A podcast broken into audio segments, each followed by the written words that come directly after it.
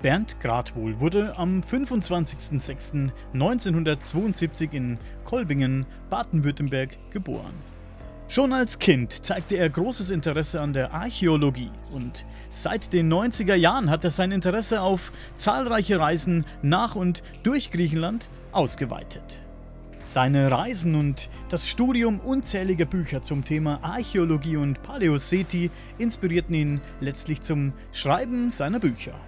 Auch Erich von Däniken und Zecharia Sitchin waren eine große Inspiration für Bernd Gradwohl. Wie gut kennen wir die Vergangenheit der Menschheit? Das ist eine der Fragen, auf die Bernd Gradwohl in seinem Buch Die verborgenen Rätsel Griechenlands auf Spurensuche im alten Griechenland Reloaded eine Antwort sucht. Ein weiteres Buch, das Bernd Gradwohl in Zusammenarbeit mit Herrn Dr. Hermann Burgert geschrieben hat, nennt sich Pyramiden, Flut, Wiedergeburt. 13.000 Jahre neue Menschheitsgeschichte. Die Geschichte der Menschheit wird als bekannt vorausgesetzt. Schließlich wird sie seit vielen Jahrzehnten in Schulen und Universitäten gelehrt. Die Evolution der Menschheit, jene der Technik, die Entstehung der Religionen. Alles logisch?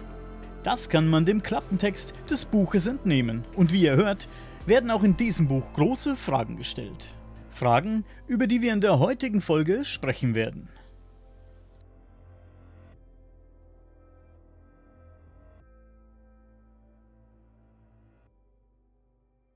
Du hast ähm, in deiner Bio geschrieben, dass du schon als Kind angefangen hast, dich für archäologische Themen oder für die Archäologie zu interessieren. Wie, inwiefern? Was, wie bist du da auf dieses Thema gekommen, als Kind schon?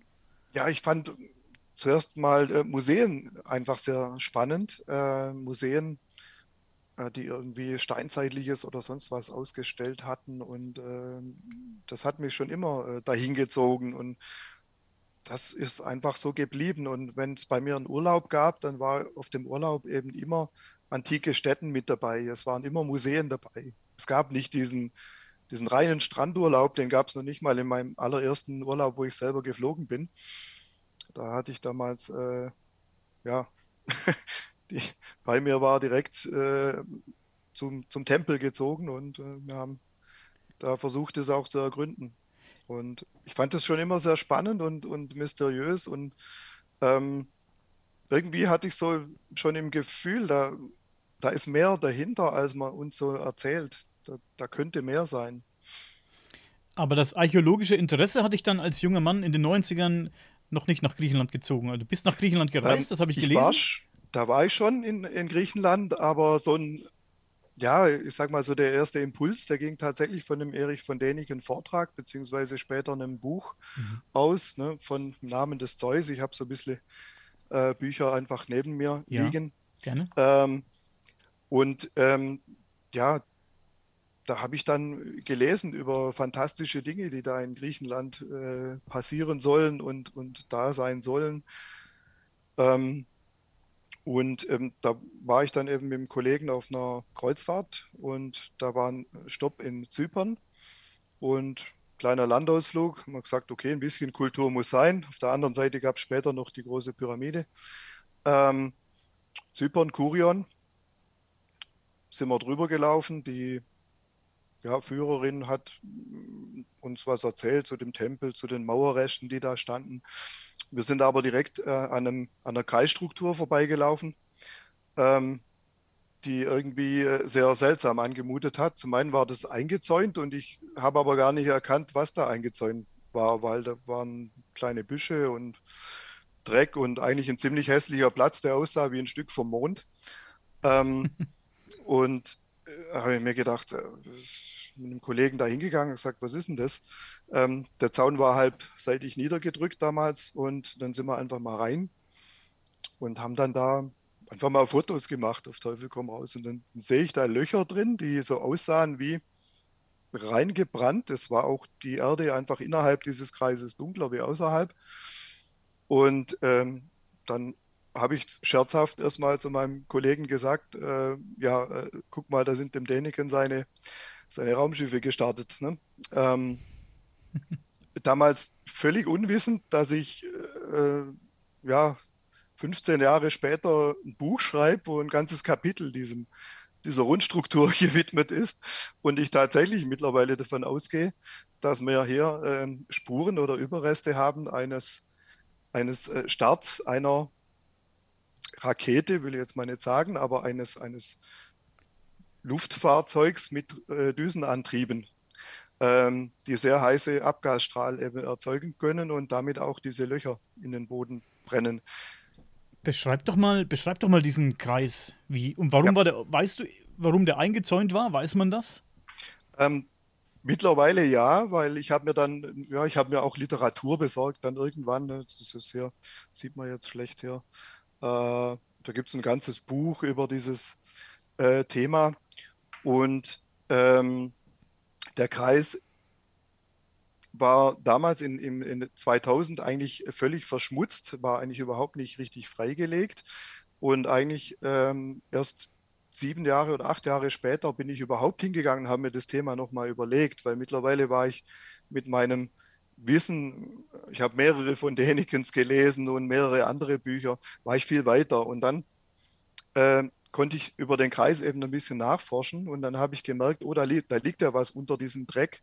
Äh, der ist so ein bisschen eingegrenzt mit einer mit Pflastersteinen, sage ich jetzt mal, mit einmal kreisrund. Da kann man aber nachlesen, ähm, dass es dazu eine Datierung gibt, die passend ist zu dem Tempel, der daneben steht. Und äh, tatsächlich ähm, muss aber diese Rundstruktur das älteste gewesen sein in diesem Tempelbezirk. Also da sind sich auch die Archäologen einigen, dass hier, dass hier äh, irgendwas begonnen hat. Und ähm, ja, innerhalb dieses Kreises sind entsprechend äh, Löcher. Ich muss mir das gerade mal kurz vor Augen nehmen. Ähm, da haben wir eben ja, Löcher, die sich gegenüber liegen. Ähm, zwei davon sind eher viereckig die anderen sind jeweils rund, liegen sich in etwa gegenüber.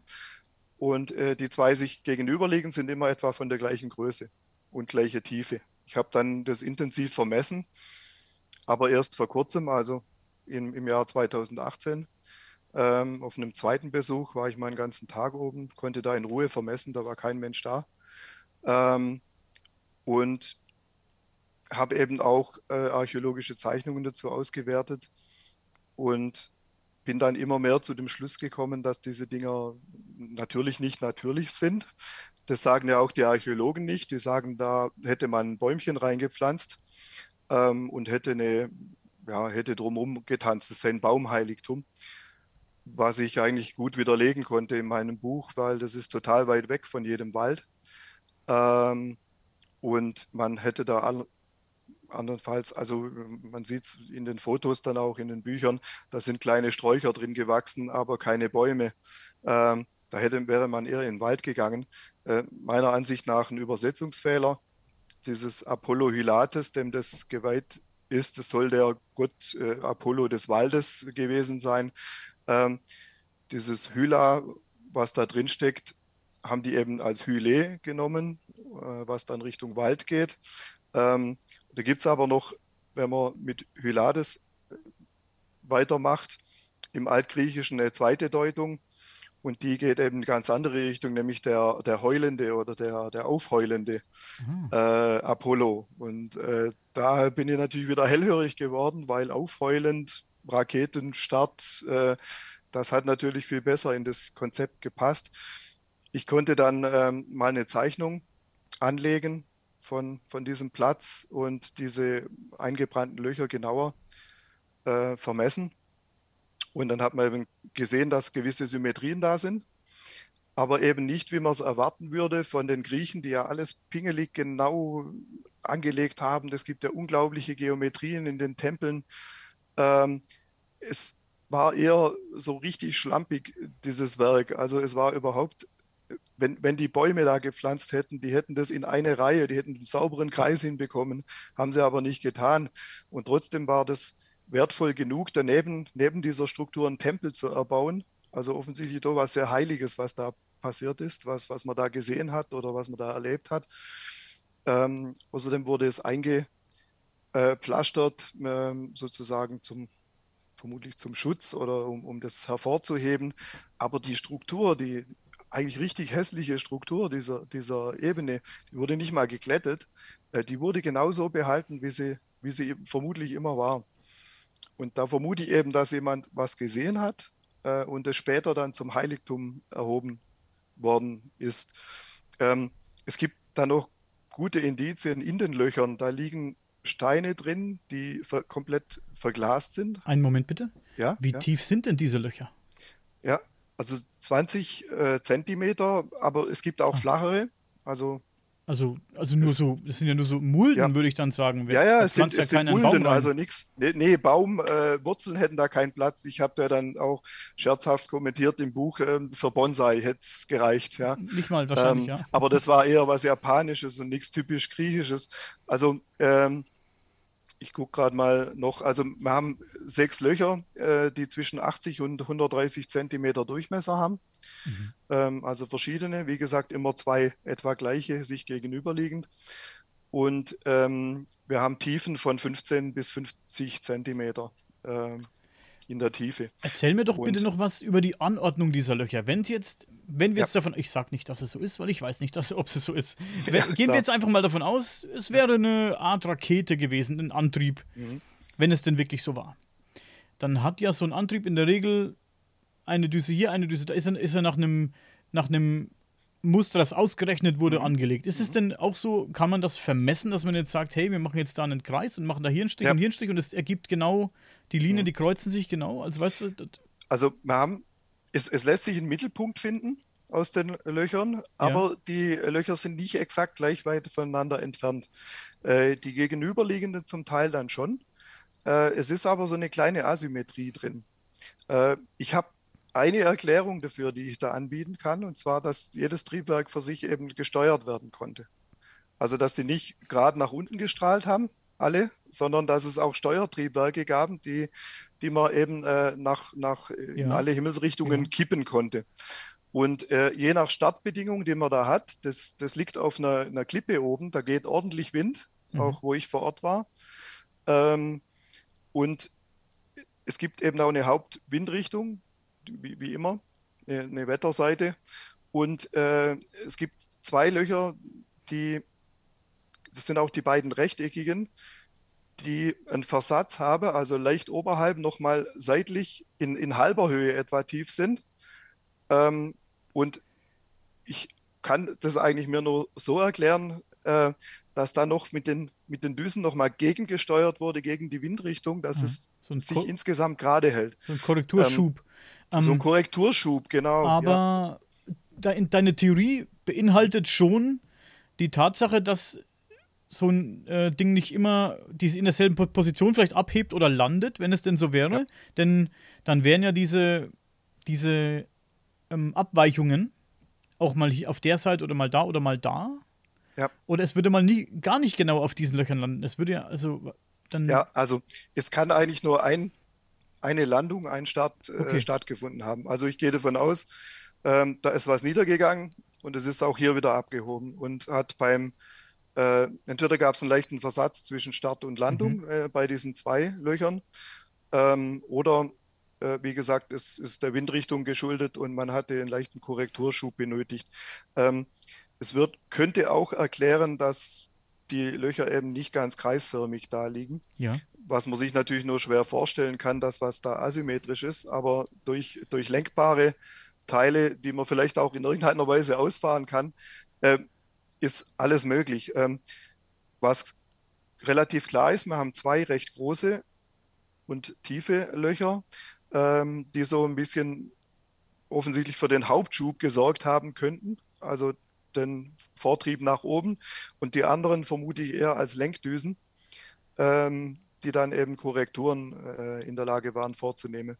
Ähm, ich habe noch ein paar, paar andere Indizien gefunden dann vor Ort, ähm, die ich ja ganz ursprünglich im Jahr 2000 gar nicht gesehen oder wahrgenommen habe. Einen Moment. Lass uns Ja. mal bei den Löchern bleiben kurz Ja, noch. alles, alles Ich, da. ich möchte mal ein paar nerdige Infos. Ich möchte jetzt mal wissen, Sehr gerne. wie du das, wie du das ausgemessen hast. Wie du, Ja. was für Messmethoden hast du benutzt, um jetzt zu vermessen? Du sagst, es gibt einen Mittelpunkt.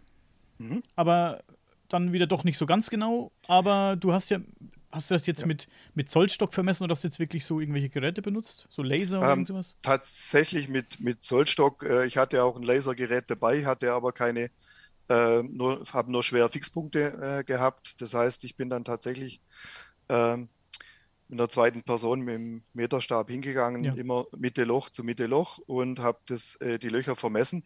Habe das Ganze dann gelegt über eine äh, Zeichnung von, es gibt ja recht gute Zeichnungen von Archäologen.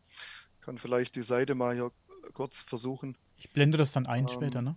Ja, das blenden wir später mal ein, genau. genau. Für das Video. Ähm, da kann man recht gut erkennen, wie die liegen. Ähm, es gibt so leichte Verschiebungen dann aus der Mitte.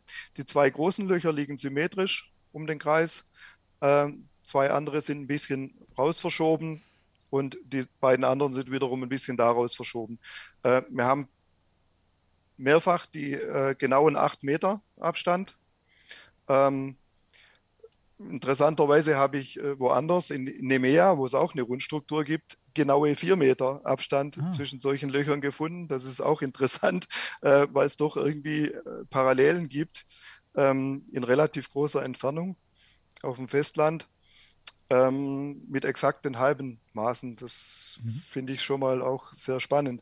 Ähm, ähnliche Vertiefungen dort, ähm, nur eben schwächer ausgeprägt, vermutlich wegen härterem Gestein.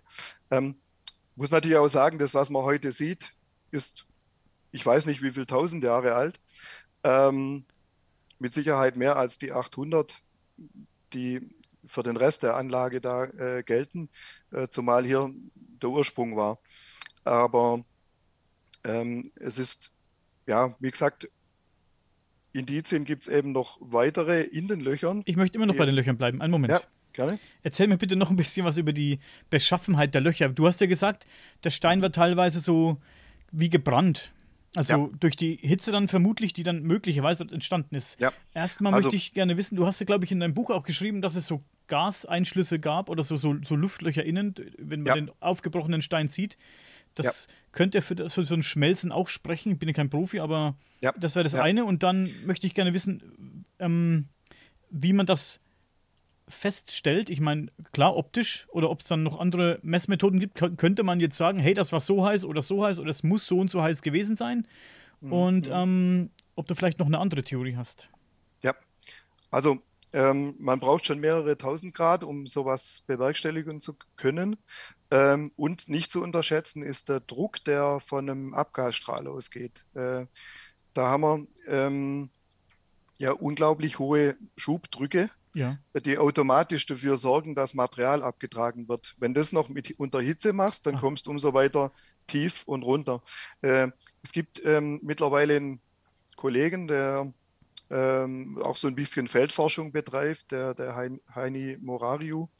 Ähm, der hat äh, mit kleinen Raketenmotoren, nennen sich die, also das sind eigentlich kleine, naja, ähnlich Silvesterraketen, nur eben viel, viel stärker, ähm, Versuch gemacht ähm, eigentlich erstmal um was ganz anderes zu beweisen. Dann habe ich ihn gebeten, das Ganze doch mal auf Stein zu machen, weil das ist das, was mich interessiert, wie das dann danach aussieht. Sieht. Und er hat äh, dann eben auch sehr ähnliche Löcher hingebracht, allerdings nur in kleinen natürlich, wie ich. Und er hatte auch eben diese kleinen Verglasungen. Und auf die wollte ich jetzt eben zu sprechen kommen. Es gibt zum einen die Einschlüsse seitlich in den Wänden dieser Löcher, wo ich ähm, grün abgelagertes Mineral gesehen haben, wie, wie Quarzstein, was durchaus entstehen könnte, wenn gewisse Mineralien stark erhitzt werden und sich dann da als Kristalle äh, zurückbleiben. Ähm, also richtig Lufteinschlüsse im Gestein, was, was ich eher für ungewöhnlich halte. Ähm, noch ungewöhnlicher ist ein Stein, der klingt wie eine Glocke wenn man dagegen, der lag genau in, dem, in einem Loch drin. Ich habe ihn dann rausgenommen und so ein bisschen angeklungen. Der hat so kleine Auswüchse oben drauf, die sehen aus wie kleine Pilze. Mhm. Also total ungewöhnlicher Stein. Ich habe sowas bei uns hier in der Natur noch nie äh, gesehen, dass auf dem Stein quasi wie aufgesetzt so kleine Pilze rauswachsen, ähm, die auf, aus dem gleichen Material bestehen, ähm, aber offensichtlich verglast sind. Das heißt, man sieht, wenn man den dann seitlich hält, sieht man oben äh, schwarze Schicht. Äh, direkt darunter so eine Art kristalline äh, Stru Struktur, was Weißliches. Und dann kommt der eigentliche Kaliche-Gestein, so nennt sich der Kalkstein, den wir dort äh, vorfinden in Kurion, ähm, unterhalb. Und ähm, wenn man diesen Stein anklopft, mit dem zweiten Stein oder mit dem Fingernagel, dann klingt der wie eine, äh, ja, wie eine Glocke, wie, mhm. Wie irgendwas aus Glas, metallisch, glasig, kann man so sagen. Ja. Und ähm, das spricht eben für Steinverglasung und Steinverglasung kriegen wir nur dann, wenn wir mit extrem hohen Temperaturen operieren, äh, die man eben mit einem normalen Feuer, wenn man jetzt da zum Beispiel sagt, also vielleicht waren das Brandstellen, wo man immer wieder Glut gemacht hat, kriegt man sowas nicht hin.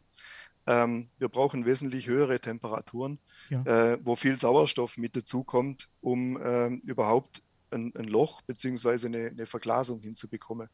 Ähm, die Verglasung scheint teilweise kaputt zu sein bei manchen Löchern. Wenn man tausende Jahre e-, Erosion da oben bedenkt, ist es auch eigentlich kein Wunder. Das heißt, die ursprüngliche Größe, die kennen wir heute eigentlich nicht mehr. Ähm, die Löcher werden vermutlich größer geworden sein. Ähm, an vielen Stellen vermutlich auch die, die Oberfläche so weg, aber ich halte diese verglaste Oberfläche eben noch für das ursprüngliche und die können wir in manchen Löchern noch finden oder in Bruchstücken, die da rumliegen. Mhm. Und ähm, um was für Gestein äh, ist es, ist dieser, entschuldige bitte, dieser ganze, mhm. diese ganze runde Anlage da, ist das ja. auch aus diesem kalkhaltigen Stein oder ist das ist Kalkstein? Kalkgestein, Kaliche äh, nennt sich ja. das. Ähm, hoffe, dass ich es richtig ausspreche.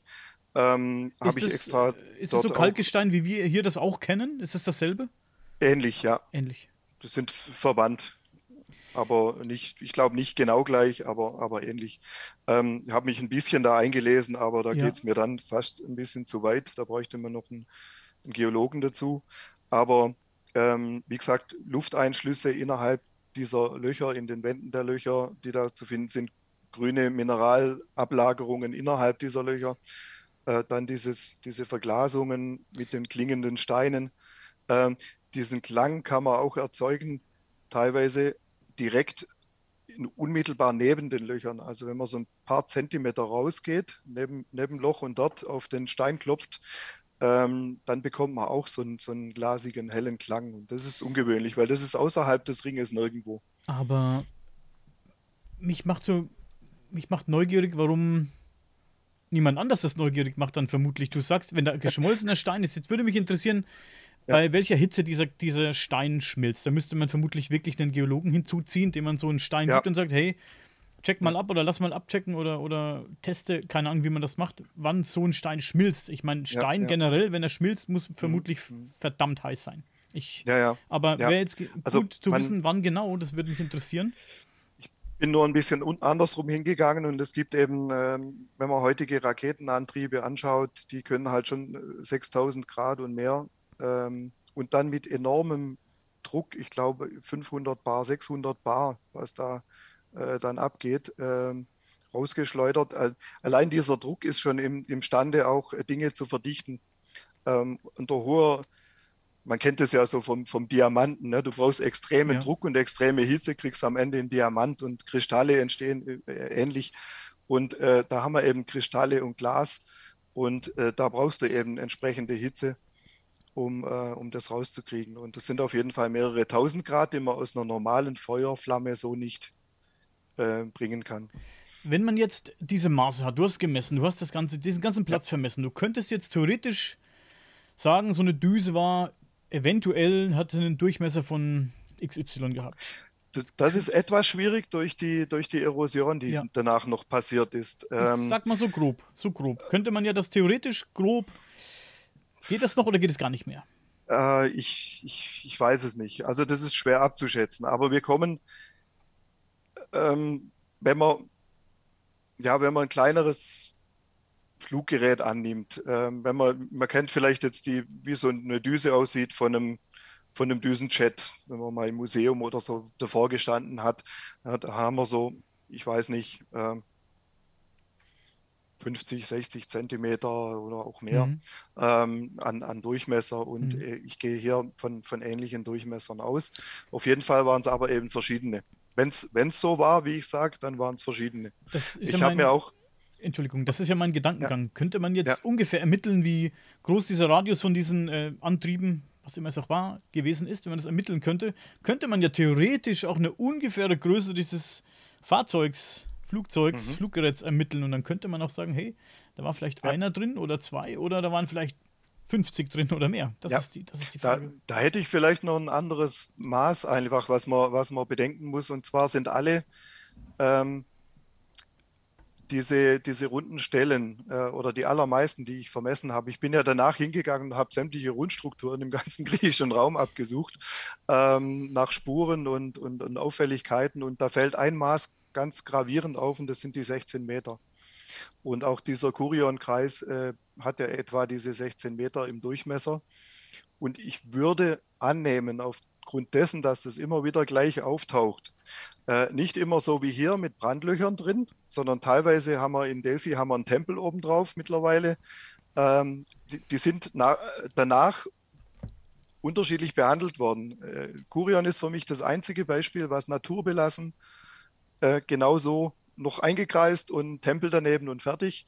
Äh, andere haben ein anderes Schicksal genommen, sage ich mal, und es wurden Tempel drauf gebaut. Ähm, somit natürlich auch die ursprünglichen Spuren äh, zerstört, die mal äh, eventuell da waren, die vielleicht viel wichtiger für die Forschung wären. Ähm, da macht man gerade auch einiges.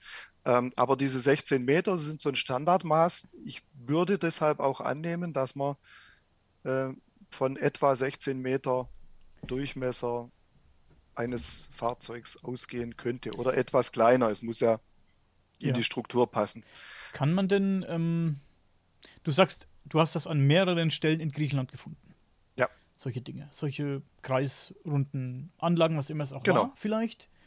Kann man denn ein Muster erkennen? Kann man sagen, hey, an dem Punkt, an dem Punkt, an dem Punkt und die verbinde ich und dann ein bisschen weiß ich es ja schon. Ich habe dein Buch, ja, Buch also man geguckt, kann, hatte leider nicht viel kann, Zeit, aber man kann mehrere Teile von ablesen. Äh, also zum einen bin ich dankenswerterweise auch durch Leserzuschriften dazu gekommen, dass es nicht nur in Griechenland 16 Meter Kreise äh, gibt, sondern zum Beispiel, zum Beispiel in äh, Peru, Caral. Äh, tolles Beispiel, wenn man sich von oben den Tempel mit Google Earth anschaut, hat man eine wunderbare, etwa 16 Meter Kreisstruktur mit Treppenaufgang in den Tempel, äh, fein umrandet.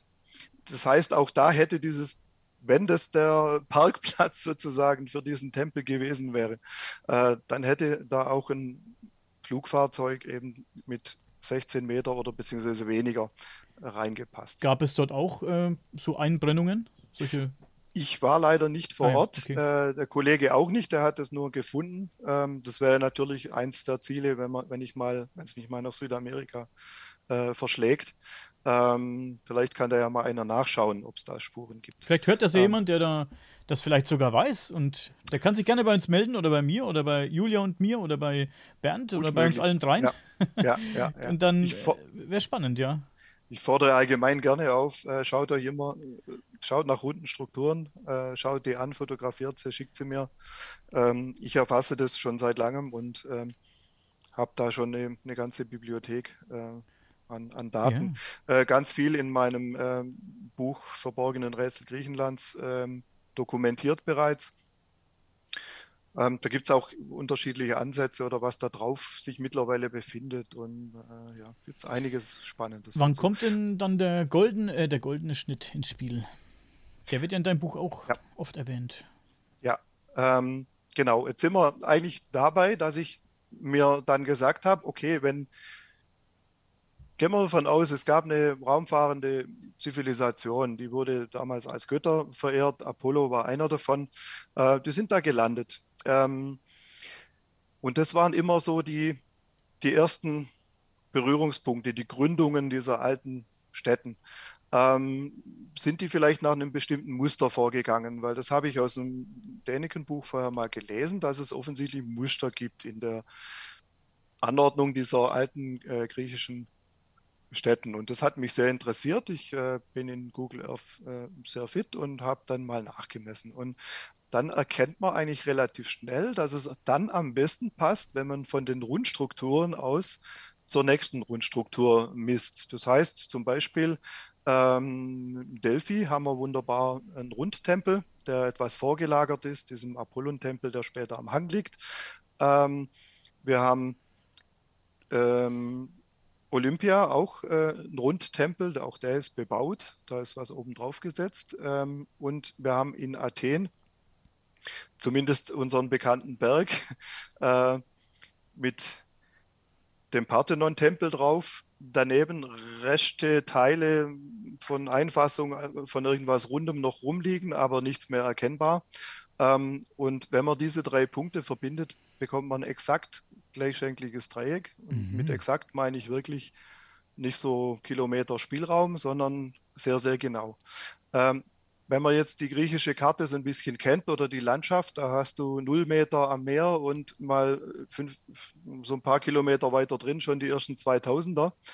Ähm, Olympia liegt komplett hinter diesen Bergen von Athen aus gesehen. Ähm, wiederum Delphi auch äh, sogar noch über, da muss noch ein Stück mehr überbrückt werden, wo heute die schöne Brücke in, in Rio da drüber geht.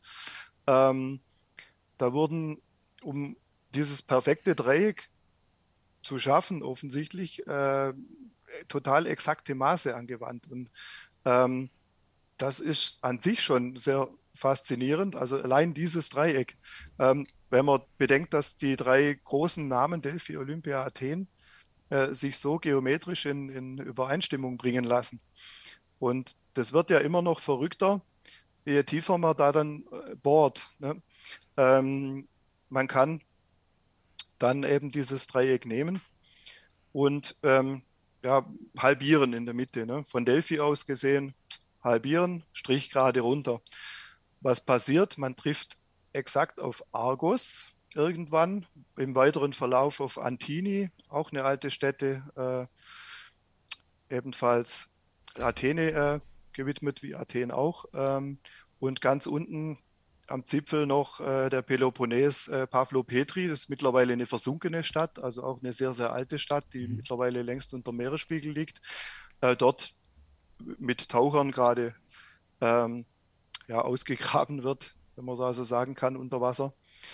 Ähm, und das liegt schon mal alles genau auf der Halbierung dieses Dreiecks. Und wenn man dann Argus genauer anschaut, ist Argus der exakte Kreismittelpunkt. Äh, das heißt, ich ziehe um Argus einen Kreis und komme durch Olympia, Delphi und Athen. Und zwar exakt. Ähm, dann muss ich gleich wieder dazu sagen, in Argus kann man nicht beliebige Stelle irgendwo nehmen, also nicht so die Stadtmitte oder das Rathaus, äh, sondern auch da war ich vor Ort unterwegs und habe mir eben den geeigneten Punkt gesucht. Wenn es da eine Landung gegeben hätte, wo wäre die gewesen? Und da gibt es zwei Anhöhen, äh, die jeweils alte Strukturen enthalten. Und eine davon, die hat ähm, obendrauf äh, eine, eine Kapelle. Und äh, Kapellen sind immer, wenn man im griechischen Raum unterwegs ist, so ein Zeichen, weil die haben, ähnlich wie hier übrigens auch in Deutschland äh, mit, mit Kirchen, ähm, alte heidnische Kultplätze häufig überbaut. Ne, man sagt es ja auch alten äh, Kirchen hier im, im, deutschsprachigen Raum nach. Ähm, und bei den Griechen war das ganz sicher so. Und ich vermute eben auf dieser Kuppe, und das ist genau oben in der Mitte, äh, auch ein eine ehemalige Rundstruktur, die aber mittlerweile durch eine Kirche überbaut ist. Da gibt es noch interessante Nebenstories, die jetzt zu weit gingen, um mal kurz zu erzählen. Ähm, aber das habe ich dann als, als meinen Punkt genommen zu Argos und der liegt dann auch wieder exakt in der Mitte dieses Kreises. Da stellt sich mir sofort die Frage, ähm, warum? Warum? Was hat es, was, ich meine, wenn man jetzt wir gehen aus von eventuellen Landeplätzen für was auch immer. Ja. Dann frage ich mich, warum müssen die so exakt angeordnet sein? Hat, ist es eine Spielerei? War da auch so ein Nerd wie du vielleicht am Werk und hat gedacht, ja, wir machen also, das so, ich will das ganz äh, genau, ich will, die, dass es auch von oben schön aussieht? Ja. Die, die einfachste Sache ist tatsächlich erstmal die, dass man sagen kann, da muss ein absoluter Liebhaber für die Mathematik äh, unterwegs gewesen sein, äh, der in der, erstmal in der Lage war, das so anzulegen. Weil die Menschen damals, die konnten das garantiert nicht. Du kannst nicht eine gerade Linie ziehen äh, über, über 2000 Meter hohe Berge hinweg. Ähm, das funktioniert nicht. Ähm, du brauchst eine, eine, eine, Technologie, die von oben das Ganze anschaut. Da kommen wir ganz am Schluss vielleicht nochmal drauf zurück. Ähm, ja, es muss eine Vorliebe gegeben haben für sowas. Äh, es gibt aber auch noch andere Gründe, die wir noch so ein bisschen eruiert haben. Ein Moment. Ähm, es wäre nicht von unten möglich gewesen, das zu vermessen. Nein. Also aus meiner Sicht völlig unmöglich. Also ich kenne die Topografie, ich habe diese Linien quasi mit dem Auto abzufahren versucht. Das schafft man schon mit dem Auto gar nicht. Äh, da stehen viel zu viele wirklich hohe Berge im Weg. Ähm, ich kenne keine, keine Mittel, dass man auf ein, sagen wir mal, auf innerhalb eines Kilometers genau äh, so eine Vermessung hinbekommen soll. Ähm, Auch nicht mit unseren heutigen Mitteln. Mit unseren heutigen Mitteln ja, aber von dann, oben brauchst jetzt. Dann brauchst du ein Tool wie Google Earth oder nee, nee, nee, ich irgend, rede irgendwas, von... was, als, was als zur Vermessung dient. Also selbst mit Flugzeugen äh, würde ich mal behaupten, wäre das eine äußerst schwierige Sache, wenn man nur auf Peilung schafft. Jetzt quasi, der, sagen wir jetzt ein Flugzeug startet in Olympia und, und fliegt jetzt schnurstracks immer, äh, keine Ahnung, in, in, in Westen, äh, in Osten in dem Fall. Ja. Und ähm, wie, hoch, wie, hoch ist die Wahrscheinlichkeit, dass es einfach Zufall ist? Dass du jetzt einfach mit den Gründern dieser Städte da hochfliegst und er sagt, hm. oh, cool. ja, ja. Äh, die, die Zufallswahrscheinlichkeit, die gibt es tatsächlich immer. Ja. Äh, nur, wenn ich die drei wohl berühmtesten Städte habe, die genau in so einer Konstellation äh, liegen und die älteste äh, bekannte Stadt in Griechenland, das ist Argus, schon über 5000 Jahre äh, Besiedelung ist nachgewiesen ähm, zählt mit zu den ältesten Städten in Europa, äh, liegt genau im Mittelpunkt. Und Antini Pavlopetri noch drauf. Und ich habe noch weitere Linien. Äh, Nemea liegt exakt auf der Hypotenuse, also mhm. von, mhm. von diesem Dreieck. Ähm, ich, ich kriege fast alle alten Städten auf diese Geometrie drauf. Dann kann ich eigentlich nicht mehr von Zufall reden. Ich habe aber auch noch den Zufall tatsächlich mal bewertet. Äh, ich, hab, ähm, ich bin ja auch Hobbyprogrammierer, habe mir ein Excel-Tool geschrieben, mhm. äh, dort äh, sämtliche Koordinaten alter griechischer Städten hinterlassen. Und ähm, auf Knopfdruck erfahre ich sozusagen sämtliche gleichschenklige Dreiecke, die es gibt. Die schmeißt es mir dann raus. Ja? Ähm, das gibt dann fantastische Zahlen. Äh, je nachdem, was ich da für eine Genauigkeit äh, eingebe, kriege ich auch äh, 5000 raus. Ne? Ähm, da weiß man dann aber schon, da ist ein gewisser Anteil, ist immer auch Zufall, muss so sein. Mhm. Ähm, interessant wird es, ich musste jetzt irgendwie rausfinden, wie kriege ich diesen Zufall raus? Wie, wie, welchen Anteil spielt der? Ist der 100 Prozent? Ist der 0 Prozent? Weiß man ja nicht. Ähm, tatsächlich wird in, in, in meiste Literatur jedes entdeckte Dreieck dann sofort gefeiert. Äh, das ist definitiv falsch. ähm, aber man kann Folgendes tun. Ich habe alle Koordinaten per Zufallsgenerator leicht verfälschen lassen. So nur 2, 3, 5 Prozent. Egal eigentlich, wie viel ich da nehme. Ähm, sagen wir mal 5 Prozent. Ähm, dann fällt die Zahl der Dreiecke auf mindestens 70 Prozent ab. Mhm. Ähm, und das kann ich überall machen. Das kann ich hier in Griechenland machen. Ich habe Sumer vermessen, das alte Sumer. Auch dort falle ich auf unter 70 Prozent runter. Ähm, und ähm, das passiert generell. Das heißt, es muss eine gewisse Anzahl alter Städten geometrisch angeordnet sein und die sind eben nicht zufällig.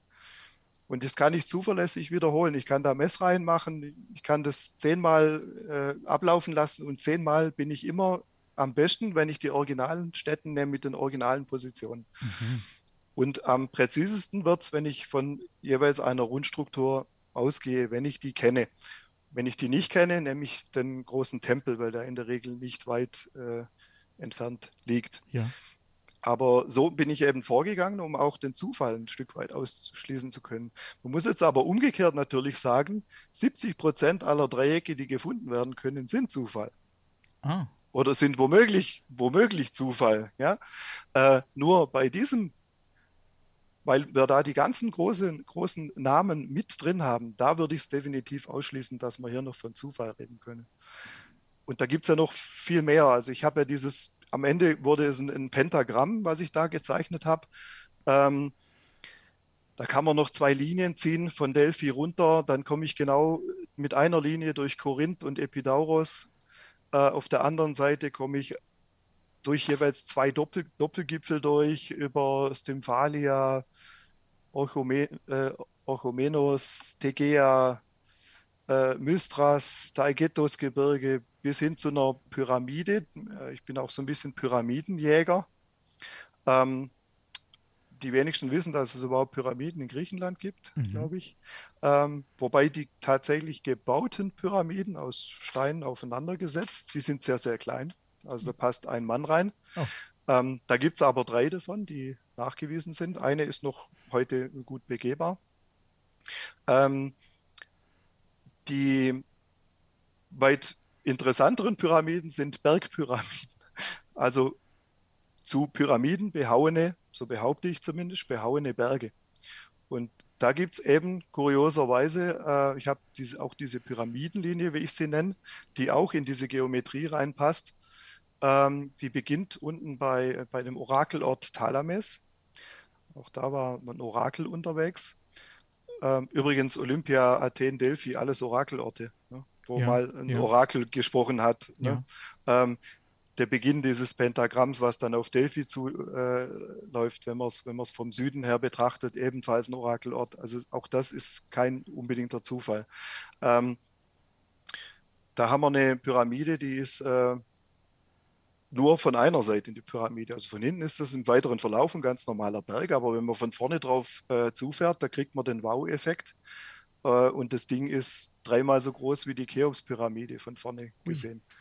Ähm, äh, und also da, das ist schon, schon auch sehr spannend. Und ähm, da bin ich irgendwann auf die Idee gekommen, da hat mich der Sitchin ein bisschen äh, inspiriert. Der, hat, der war der Meinung, es gibt so Einflugschneisen die es gegeben hat. Ne? Ähm, ich habe teilweise nachweisen können, dass er falsch lag, weil er auch äh, falsche Karten verwendet hat. Aber er hatte wohl teilweise auch recht. Es, auch er ging davon aus, dass es flieg, fliegende Geräte gab und dass man auch auf Sicht geflogen ist. Ähm, und auf Sicht kann ich natürlich am besten fliegen, wenn ich markante Punkte in der Landschaft habe und ich gehe von einem ja. markanten Punkt zum nächsten. Und so komme ich eben zur Pyramide Thalames über, Pyram über den Pyramidenberg Taigetos. Äh, das ist die höchste Erhebung auf der Peloponnes, auf der Halbinsel, auf der griechischen Halbinsel. Ähm, und da steht eben eine, oben der Gipfel ist behauen, würde ich sagen, aber auch stark erodiert mittlerweile natürlich über die Jahrtausende. Die Griechen selbst sagen, das ist die älteste Pyramide der Welt. Also all jeder Einheimische weiß das dort in der Gegend. Ähm, ich war auch schon da recht nah dran. Und ich würde sagen, man sieht heute auch noch Bearbeitungsspuren daran. Ähm, ich fliege also von dieser ersten Pyramide über die zweite. Ich habe noch eine dritte gefunden, die im Bereich äh, Fichti liegt. Das ist sehr viel weiter nördlich. Und äh, am Ende dieser Linie liegt wiederum Delphi. Ja. Aber diese Pyramiden, das ist nur äußerlich. Da gibt es jetzt keinen Eingang, wo man sagt, da kann man rein. Nein, oder nein. das sind Berge. Die ja. Berge, ganz normale Berge, die sind äh, behauen. Äh, interessant jetzt bei, ja. bei Talames ist, dass genau davor dieser Orakelort lag. Also am, am Fuß dieser Pyramidenfläche, mhm. die nur von einer Seite existiert. Also es gibt keine linke, keine rechte, keine hintere. Ähm, aber von vorne, vom Meer her gesehen, ähm, wenn man den Anflug Richtung Delphi wagt, von dieser Position aus, ähm, da kommt, hat man diese exakte Pyramidenform und genau davor am Fuß äh, liegt äh, oder lag dieser Orakelort. Da ist heute nichts mehr mhm. sichtbar. Ich habe danach gesucht, aber die Einheimischen haben gesagt, äh, ich habe gefragt, wo der ist, wo man den besichtigen kann. Da sagen sie, ja, da, da sind sie schon, sie stehen drauf. Ähm, das also war in so einer. Die, die Tatsache, Bäckerei. dass es ein Berg ist, schließt ja nicht aus, dass es vielleicht trotzdem ja. irgendwo reingeht. Wer weiß, deswegen habe ich jetzt ja. gefragt. Ne? Also, ähm, es gibt ja, ähm, kennen bestimmt auch viele dies, diese umstrittene Geschichte äh, im Visoko äh, in Bosnien, wo ja seit, seit langem ähm, einige Leute behaupten, das sei äh, eine Pyramide und viel größer als alle anderen und so weiter. Ähm, also in Talames wären wir nochmal doppelt so groß wie Visoko. Ähm, aber ich gehe auch dort davon aus, dass es eben keine gebaute Pyramide ist, sondern ein Pyramidenberg, der durchaus genutzt wurde, ähm, drumherum irgendwas gemacht wurde. Vielleicht war es auch ein, ein, äh, ein, ich nenne das Ankerpunkte, wo man vielleicht drauf zufliegen musste, wo vielleicht eine Antenne drauf stand oder sonst was. Man weiß es nicht. Ähm, aber Ähm, ich gehe davon aus, dass es keine gebaute Pyramide ist, sondern so wie in Griechenland, und da finden wir jede Menge davon dort, ähm, ein behauener Berg, der Pyramidenform hat, um eben eine markante Erscheinung in der Landschaft zu sein. Und ähm, jetzt kommt normalerweise immer die Frage, wieso hatte es eine Hochtechnologie ähm, Zivilisation notwendig, auf Sicht zu fliegen? ähm, kann man aber einfach erklären. Ähm, wir haben das aktuell. Äh, wir setzen die ersten, ja, die Füße noch nicht, aber die ersten Maschinen auf den Mars. Äh, was tun wir denn da? Wir, wir, versuchen schon mal über Satellitenbild so ein grobes Bild zu kriegen. Wo, wo, wo setzen wir denn das Teil ab? Und äh, wenn wir diesen Punkt wieder treffen wollen, dann brauchen wir was Markantes, mhm. um den wiederzufinden. Ja, da ist dann halt links ein Berg und dann weiß ich, aha, am Fuß dieses Berges, da habe ich den letzten Raufer hingeschickt. Ähm, es, es gibt immer markante Punkte, die man sich sucht, wenn man, sagen wir mal, fremde Planeten zum Beispiel besiedeln würde. Ähm, und das, da gehe ich davon aus, sowas in, in der Art ist hier auch äh, passiert. Wir kommen allerdings nicht äh, aus dem, wir haben natürlich vermutlich nicht den interstellaren Raum durchkreuzt, um auf den Mars zu gelangen. Das ist so, was für mich ein bisschen so dagegen spricht, denn ich denke, wenn du den interstellaren Raum durchkreuzen kannst, und das wäre dann vermutlich der Fall, denn hier hat man noch nichts gefunden. Heißt aber auch nicht, dass es hier nichts gibt. Das ist die andere Seite. Aber dann hast du bestimmt ganz andere Möglichkeiten, dich zu orientieren, denke ich mal. Ne? Aber gut, wir können jetzt halt wir müssen halt in diesen Maßstäben denken, weil wir halt auch jetzt ähm, auch nichts anderes haben. Ja. Ne? Ähm, ich, ich werde oft gefragt, äh, dass man sagt, ach, die müssen doch nicht auf Flug fliegen, die, ja, die, ja, die, die können doch das alles vermessen. Sage ich, ja, okay, wie vermessen wir denn heute? Wir haben 24 Satelliten, die tonnenschwer sind, die drumherum kreisen, um unser GPS zu ermöglichen, also eine genaue Vermessung. Äh, kein Mensch, keine Raumfahrtzivilisation nimmt 24 Satelliten ins Gepäck mit, ähm, um dann die irgendwie um einen Planeten rum zu installieren, um den mal genau zu vermessen. Ähm, das funktioniert nicht. Ähm, es ist das Gleiche wie, warum wurde Warum haben die alten Götter vermutlich mit Stein gebaut hier und nicht mit, mit Eisen oder Kunststoff oder sonst was? Weil die das nicht mitnehmen konnte. Du, du nimmst minimales Gepäck mit. Du nimmst nur die Maschinen mit, um vor Ort wiederum irgendwas herstellen zu können oder das so zu bearbeiten zu können, äh, damit du da was Sinnvolles draus machen kannst. Und am Anfang fliegst du eben auf Sicht. Du, hast, du installierst markante Punkte. Die hatten vielleicht Technologie dabei, um Berge zu bearbeiten. Ähm, ähm, und die konnten hervorragend mit Stein umgehen. Äh, das ist die, die, verrückten Steinsetzungen, die wir, die wir weltweit haben, ähm, die passgenau ineinander gehen, die heute noch jeder Steinmetz dran verzweifelt an der Aufgabe, so ein polygones Mauerwerk äh, zu, zu erstellen. Das würde ein Vermögen kosten äh, mit Computerberechnungen und so weiter. Ähm, da scheitern wir heute noch dran. Ähm, ich persönlich gehe einfach davon aus, die hatten eben nur Werkzeuge dabei und kein Material. Und äh, am Anfang musst du eben alles erstmal installieren. Und ähm, dafür haben wir auch in den Büchern einige Indizien gefunden, dass das eben so in der Art gelaufen sein könnte. Wie gesagt, das sind ja Vermutungen natürlich, aber mhm. ähm, je tiefer man da reingeht, desto, desto spannender und desto erstaunter wird man dann schon dabei. Ich finde es interessant, darüber nachzudenken auf jeden Fall. Und du sagst, ihr habt kein Material mitgenommen. Warum auch, wenn du vielleicht nur einmal dort bist oder zweimal oder dann darf, dagegen spricht natürlich dann diese genaue Vermessung.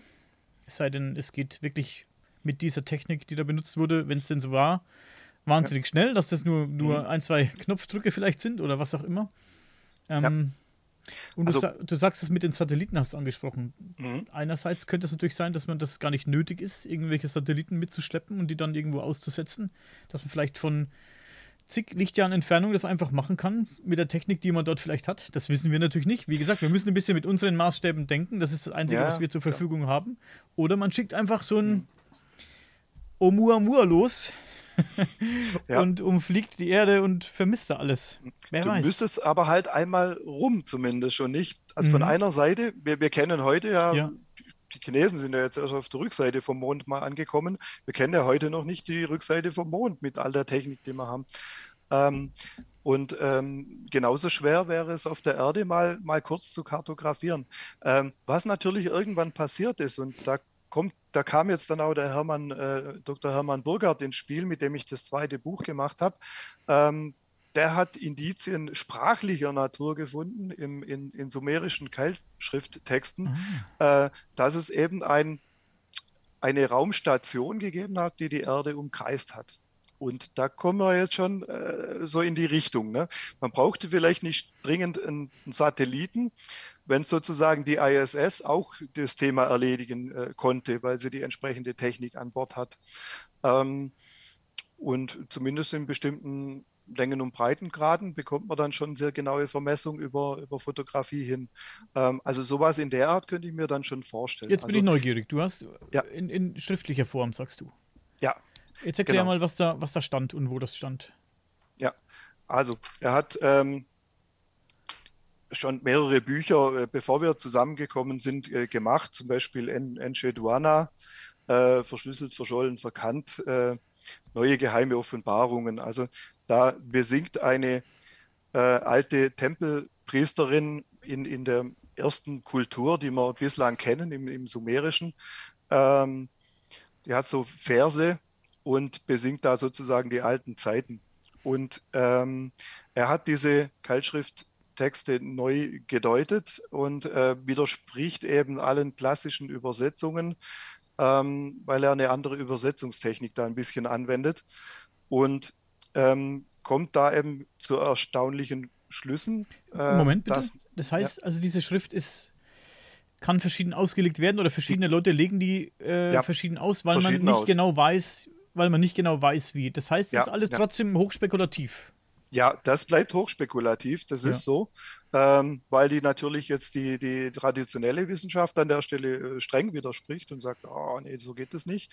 Ähm, aber es bleibt spekulativ. Äh, tatsächlich ist es aber so, wenn er seine Übersetzungsmethode anwendet, ähm, und er greift ja auf Tabellen zurück, die von früheren Wissenschaftlern, von den ersten Sumer Sumerologen äh, zum Teil äh, gemacht wurden, ähm, kommt einfach dann zu anderen Deutungen.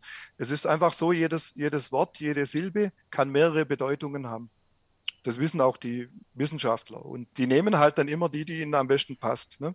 Mhm. Und wenn jetzt äh, einer halt meint, äh, Priester klingt für mich besser wie Gott, ne, dann nämlich mache ich einen Priester draus. Ne? Ähm, anderer macht halt einen Gott draus. Ähm, und also da gibt es halt wahnsinnig unterschiedliche Deutungsmöglichkeiten. Und ähm, er hat mit seinen Deutungsmöglichkeiten trotzdem ganze Bücher verfassen können, die eben darauf hinweisen, wir sind besucht worden, da sind äh, Flug, äh, Flugfahrzeuge beschrieben. Da sind eben genau solche Flugfahrzeuge beschrieben, wie ich sie in Kurion vermutet hatte, nämlich senkrecht startende, glänzende, lärmende ähm, Flugobjekte. Und genau aus diesem Grund sind wir ja auch irgendwie zusammengekommen, weil er gesagt hat, hey, das, was du hier live erforscht vor Ort, da habe ich die passenden Texte dazu. Ja? Und äh, so kam das dann zustande eigentlich, dass wir bei einem gemeinsamen Buch ausgekommen sind. Ähm, und das war eine spannende Zeit, äh, mit, mit ihm äh, dieses Buch äh, zu machen.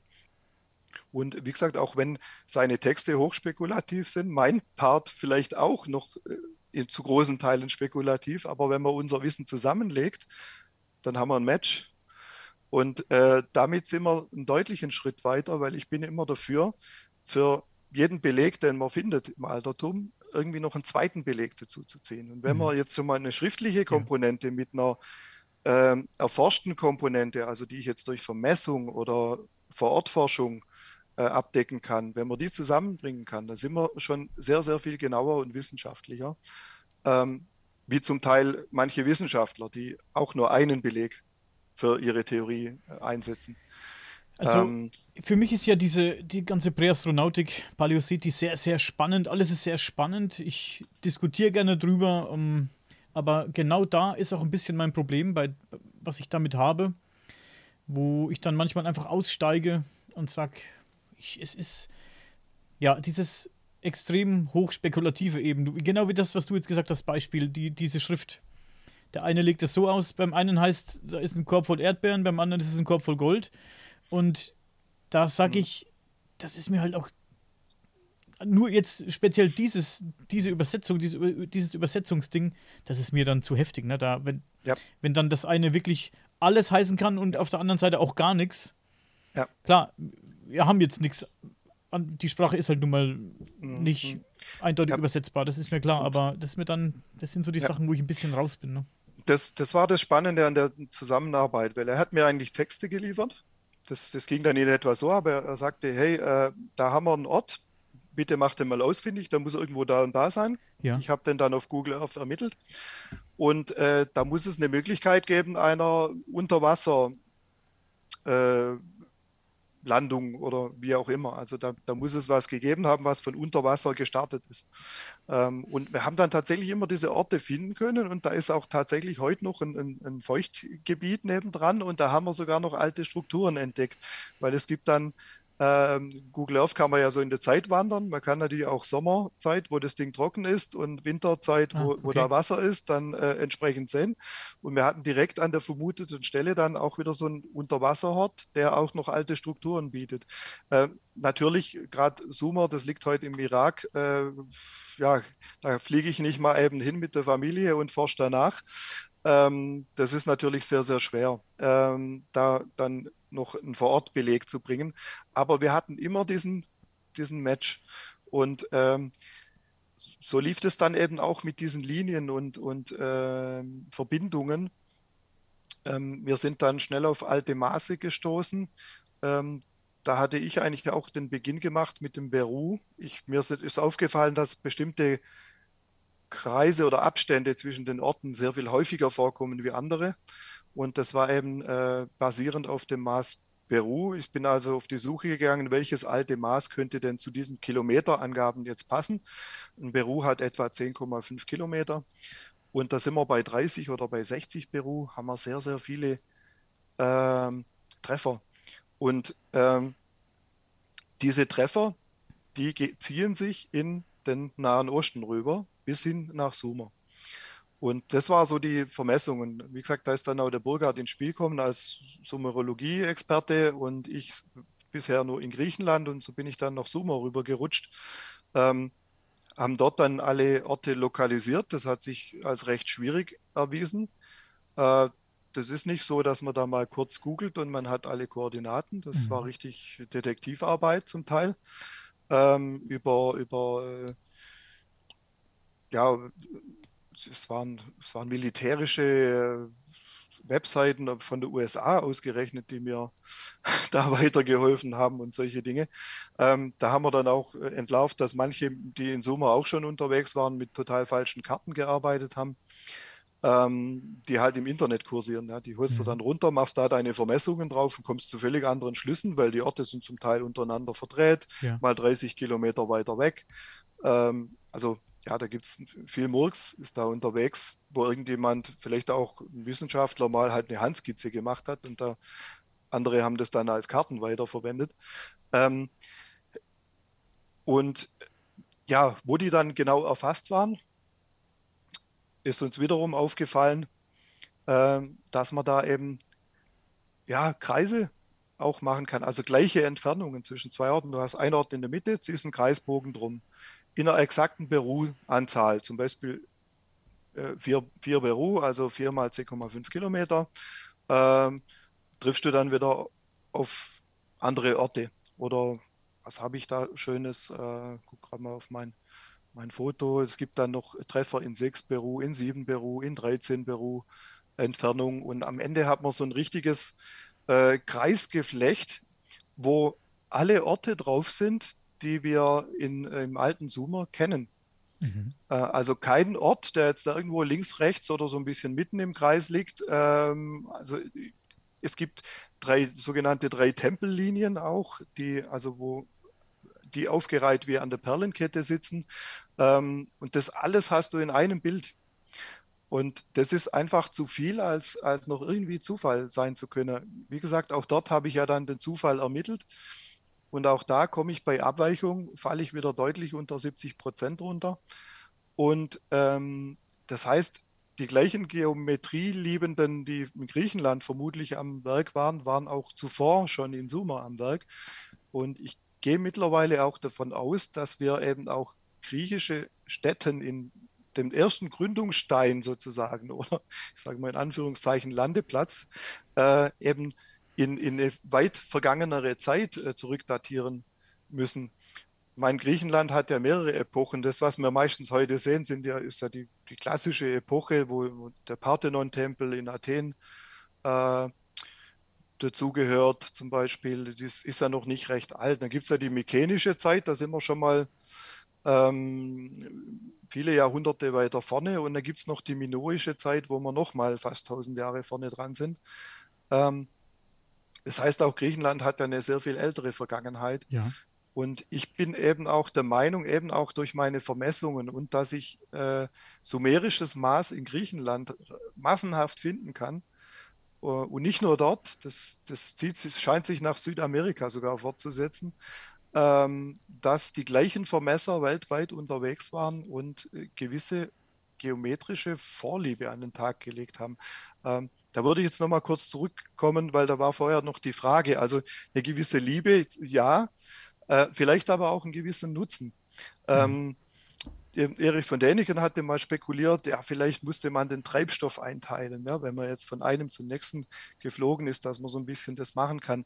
Ähm, dagegen spricht aber, dass wir zu viele unterschiedliche Maße finden. Ähm, es kam ein neuer Aspekt dazu in, in, in unserem gemeinsamen Buch mit Burgard, äh, und zwar das Thema Funktechnik.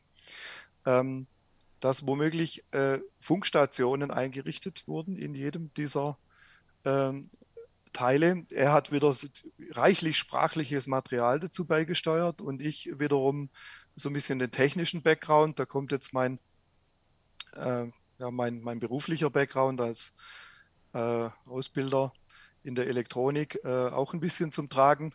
Ähm, ich habe äh, da einen, Arbeitskollegen, der eben auch äh, Hobbyfunker ist, den haben wir mit dazu genommen und äh, sind da mal ein paar Dinge einfach durchgegangen, haben sie durchgespielt. Und es kann sehr gut sein, eben, dass Antennenanlagen, äh, Richtantennen ist ja auch ein Thema zum Beispiel, ähm, gewisse Geometrien natürlich äh, mögen oder auch nicht mögen.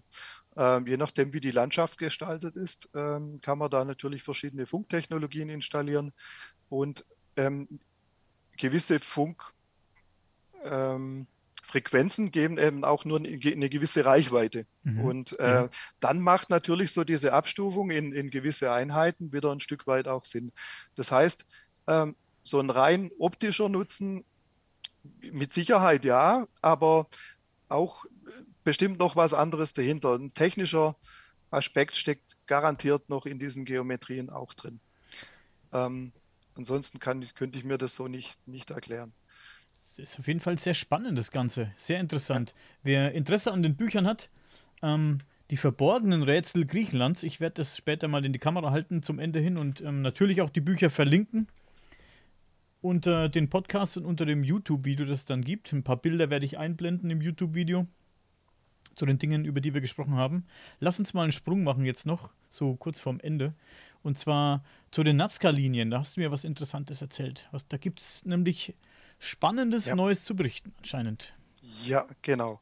Ähm, ja, ich, da bin ich gerade dran. Äh, ich, ich hole ganz kurz aus und zwar über den Umweg Saudi-Arabien. Ähm, in Saudi-Arabien sind wir gelandet. Ähm, um äh, die Himmelsleiter des Jakob zu finden, ja, eine biblische Geschichte. Ähm, und wir, wir, halten ja vieles, was, was äh, biblisch eben da geschrieben steht, auch für real. Erklär mal kurz, haben, erklär mal kurz die Himmelsleiter des Jakob. Ja, wir haben, also der hatte da mehr oder weniger eigentlich einen, einen Traum und da seien die Engel hoch und nieder gestiegen. Ähm, und äh, das war natürlich, das war ein Thema eigentlich, was den Hermann Burghardt wahnsinnig interessiert hat. Mhm. Ähm, hoch- und runtersteigende Engel oder Lichtwesen ähm, könnte natürlich auch so eine Art Weltraumbahnhof gewesen sein, was da beobachtet äh, wurde, einfach mit aufsteigenden und absteigenden Fahrzeugen. Und wir sind bei der Suche nach Jakobs Himmelsleiter kurioserweise dann äh, nach Saudi-Arabien gedriftet. Ähm, das war so ein bisschen das Verschulden eines gewissen Kamal Salibi. Gibt es auch ein, ein, Buch eben drüber. Äh, die Bibel kam aus dem Lande Asir. Ähm, und ja, ähm, der behauptet, dass viele biblische Sachen eben in Saudi-Arabien stattgefunden haben, mhm. weil wir sind so ein bisschen nicht zurechtgekommen, auch mit, dass da alles im, im Bereich Israel war. aber das ist eine, eine lange Geschichte. Gehen wir zurück äh, nach Saudi-Arabien. Wir haben tatsächlich ein Bildnis äh, einer Himmelsleiter im Sand, hunderte Meter lang, äh, gefunden, wo ein, ein offensichtlich ein, ein Männle, äh, Männlein versucht, äh, in den Himmel aufzusteigen, dargestellt durch zwei so auseinandergehende Striche. Man hat dann sowas wie das Firmament durch zwei Striche und oben ähm, ein Kreuzsymbol in einem Kreis, äh, was wir immer deuten als diese Raumstation, die die Erde umkreist. Ähm, auch da längere Geschichte, gibt es viele Belege dazu. Geflügelte Sonnenscheibe, mal so in Anführungszeichen, bei dem man in Ägypten und überall findet, äh, die häufig auch dieses Kreuzsymbol in der Mitte äh, trägt. Mhm. Ähm, so, da haben wir ein Symbol gefunden und da waren wir uns sicher, wir sind da irgendwie in der richtigen Region unterwegs und ähm, es war eine richtige Detektivarbeit dort. Wir haben am Ende einen Berg gefunden, den wir ähm, denken, dass dort dieses äh, das Ganze stattgefunden hat. Äh, auf diesem Berg hat er auch ein Keldschriftzeichen oder habe ich ein Keldschriftzeichen auf, äh, gefunden, was er dann wiederum versucht hat zu übersetzen. Und er war dann eben der Meinung, dass das die Basis gewesen sein muss von irgendjemand Wichtigem. Und ähm, dass da in Saudi-Arabien also einiges äh, gegangen sein muss. Ähm, Saudi-Arabien hat mich aber dann vor allem gefesselt durch, ja, ich habe sie auf Hunderttausende äh, zitiert, Zeichen, die in, in Wüstensand gesetzt sind durch Steinaufhäufungen. Niedrige Mäulchen, die eigentlich nicht dazu dienen, irgendwas zu schützen oder abzuhalten. Ähm, und da gibt es unzählige Zeichen. Äh, also, es gibt dann Große? Also auch, ähm, wenn wir von den Nazca-Linien sprechen, sind wir da in derselben ja. Dimension, also richtige Geoglyphen wie in... Ja, Geoglyphen, richtig große. Also die längste von mir gefundene Linie ist, glaube ich, 5,7 Kilometer lang. Oh, okay.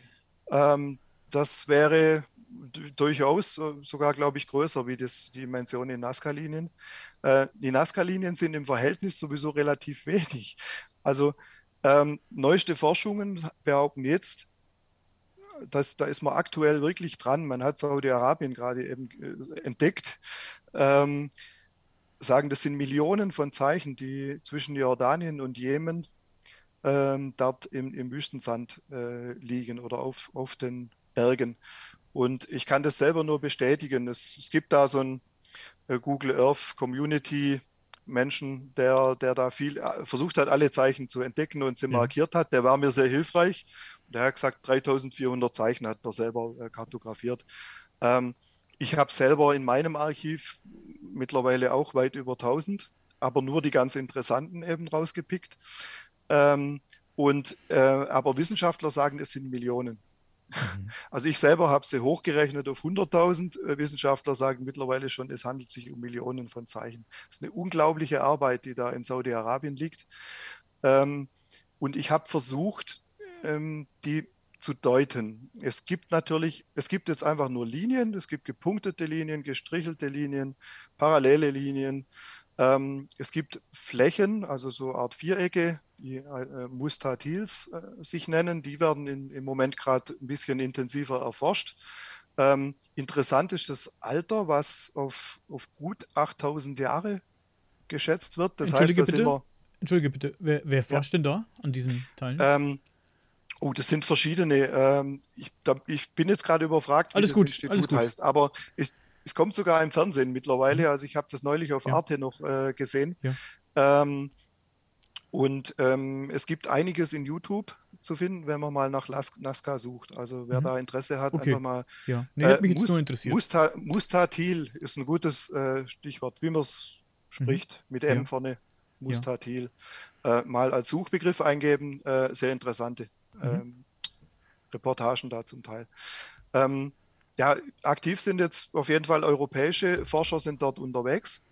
Äh, mit Genehmigung äh, der saudi-arabischen Behörden und vermessen und, und kartografieren das ein bisschen und graben dort auch nicht vor Ort. Ähm, ja, tatsächlich aber das Alter ist sehr, sehr hoch datiert. Und da sind wir eben in, in dem frühen Zeitraum der Bibel. Da sind wir aber auch noch zu Sumer oder vor, in vorsumerischer Zeit, also sehr, sehr alt. Wenn das eine Hochkultur war, und davon gehe ich aus, dann war die zum Teil noch älter wie die, wie die sumerische. Ähm, oder zumindest gleich alt. Und ähm, was wir ja auch noch haben jetzt im Moment ist Göbekli Tepe, was, was natürlich sehr spannend ist, weil es noch mal weit älter ist als alles, was man in Sumer gefunden hat. Ähm, wir haben das auch versucht, im, auch über Geometrien alles ein bisschen in Einklang zu bringen in unserem Buch, ähm, was da passiert sein könnte. Ähm, wie gesagt, ich möchte da nicht weiter ausholen. Das war nämlich Nazca angesprochen.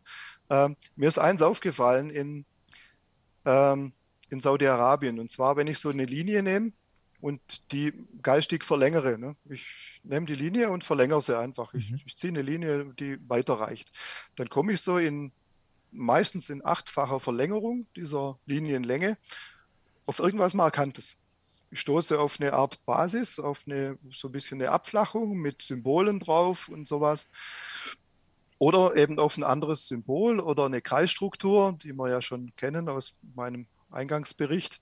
Ähm, diesen Kreisstrukturen gibt es unzählige in Saudi-Arabien, die darum liegen.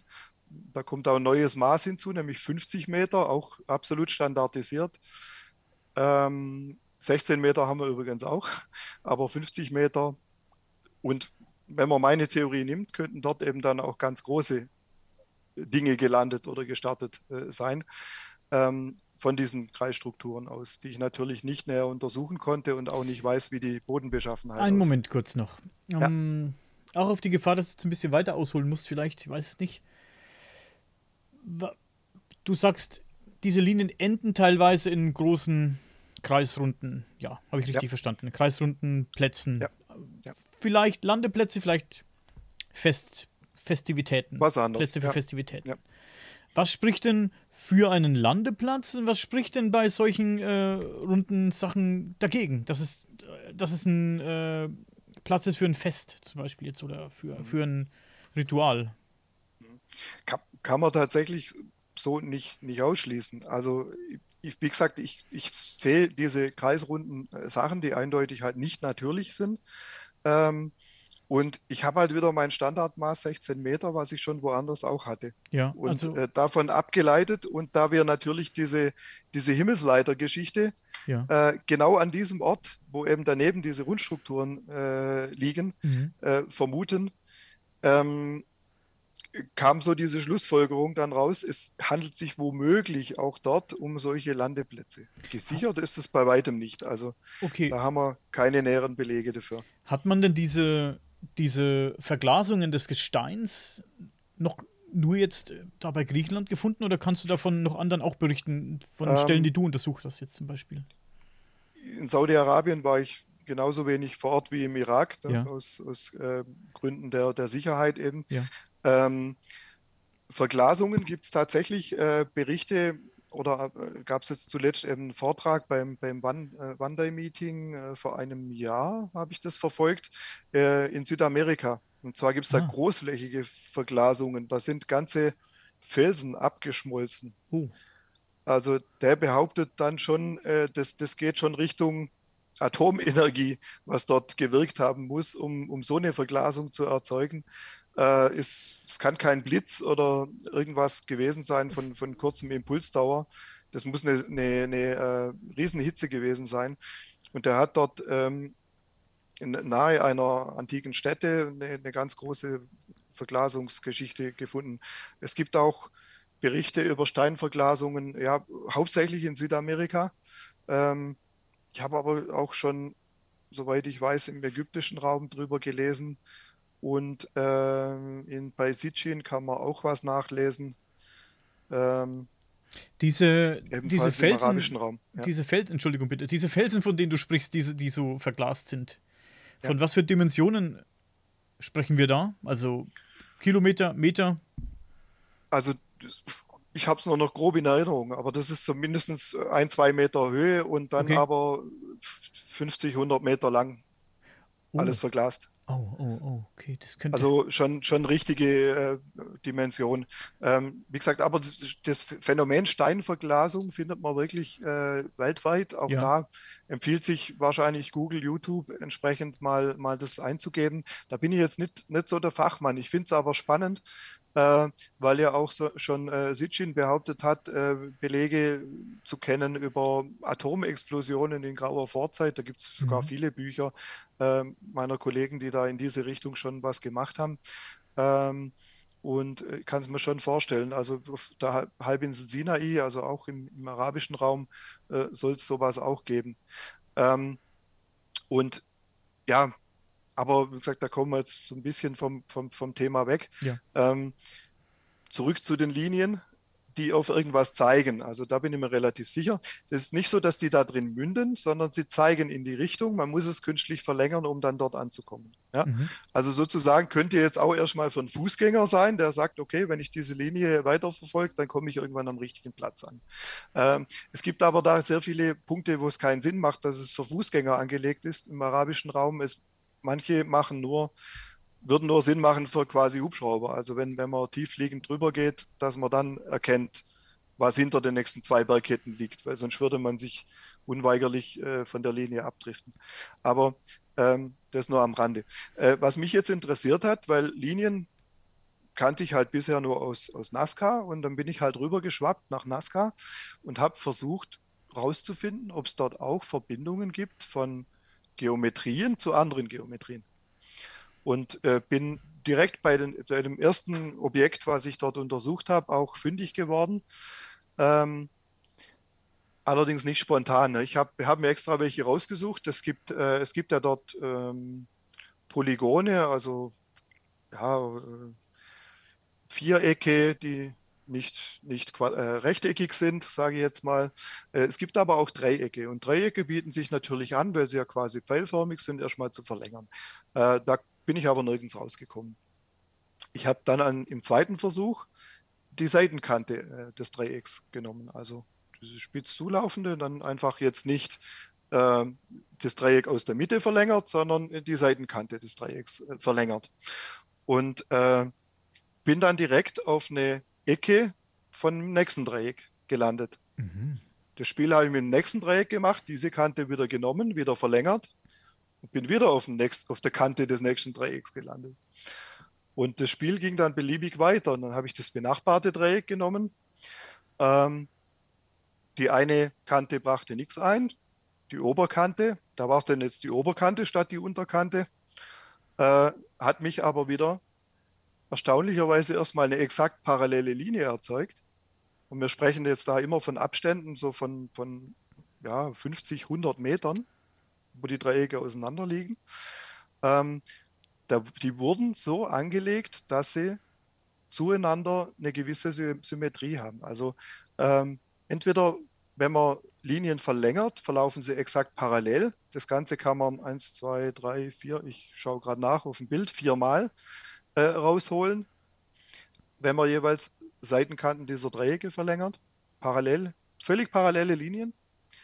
Ähm, Einige davon münden in den nächsten Dreiecken. Dann gibt es wieder Dreiecke, die von oben her angeordnet sind. Wenn ich dort verlängere, komme ich wiederum auf die andere Kante des vorderen Dreiecks.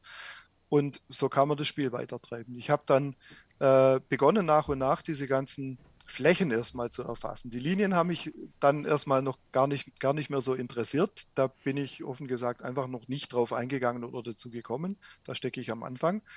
Ähm, die Flächen haben es mir erstmal angetan durch diese Entdeckung. Ähm, und ich habe dann verlängert und äh, geschaut, was passiert. Und ich habe immer wieder Treffer gehabt auf andere Flächenecken oder die Mitte einer Linie, also exakt die Hälfte einer Strecke von einem anderen Objekt.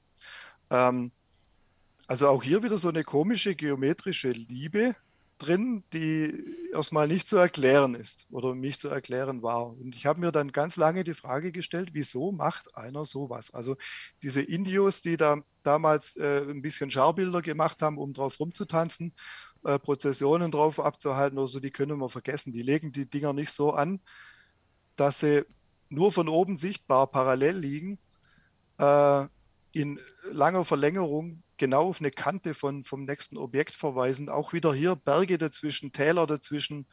Äh, also nicht kein begehbares Gebiet, wo ich jetzt einfach rüberlaufe.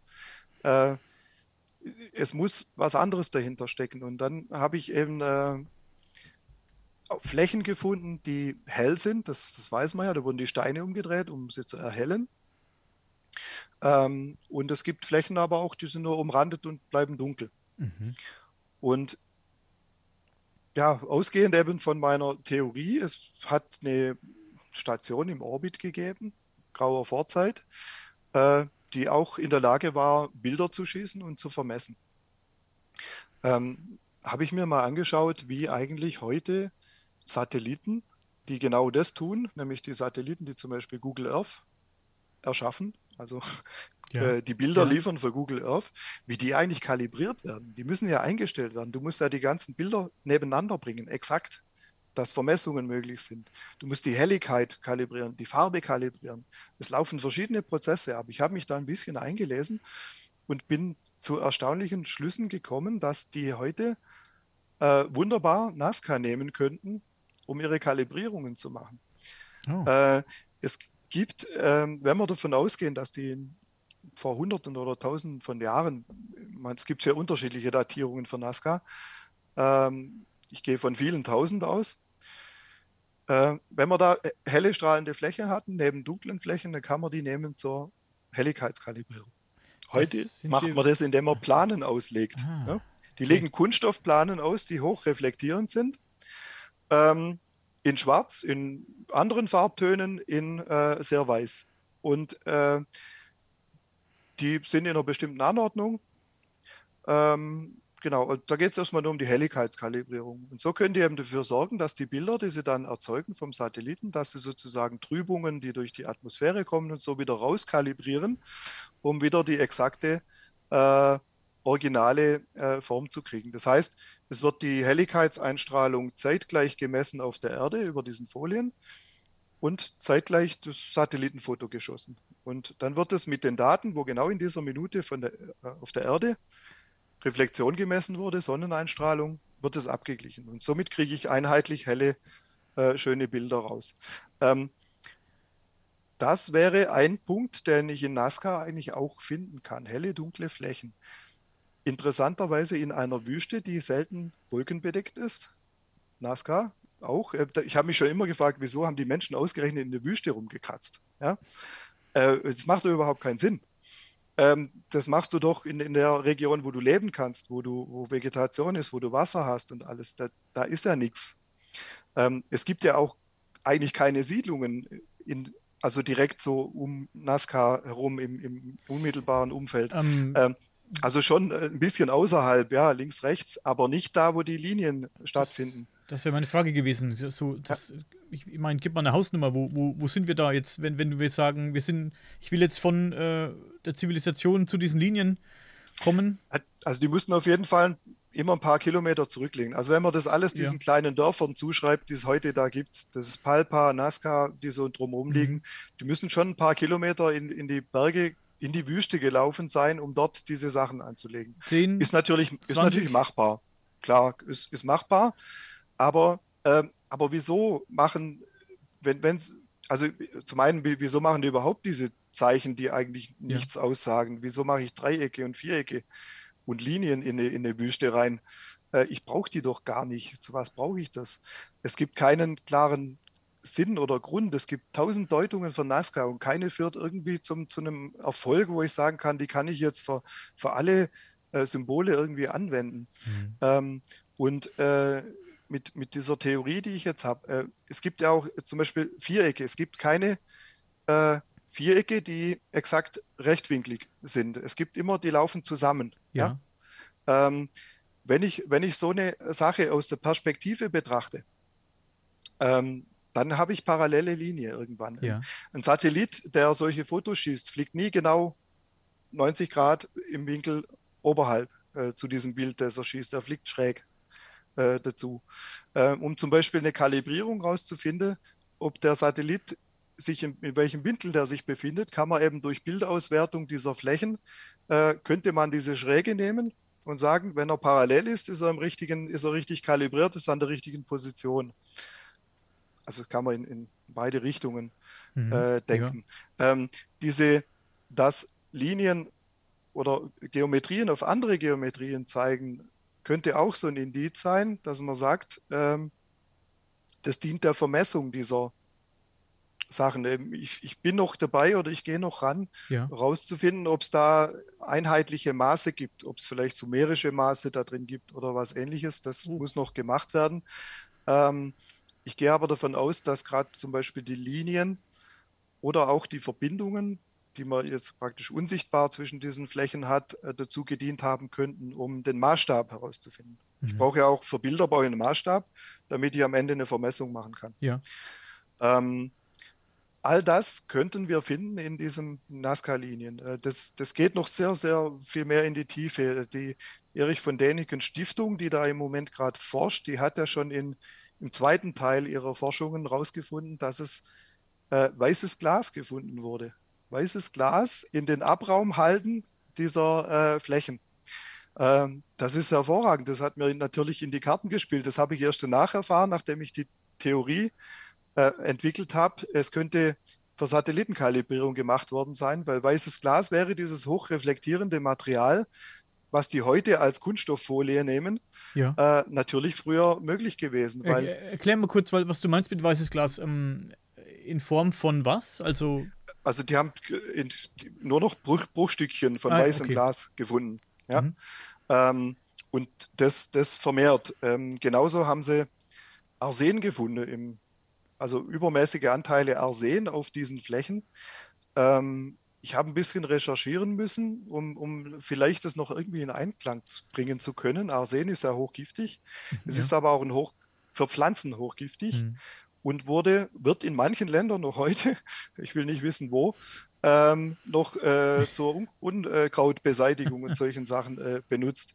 Ähm, das heißt, wenn man diese weißen Flächen frei von Moosen, frei von äh, es, es ja. gibt ja Flechten ja. und alles Mögliche, was das Gestein dunkel macht. Im, Im, Verlauf von einem Jahr hat, hat man ja da schon eine gewisse Abdunkelung.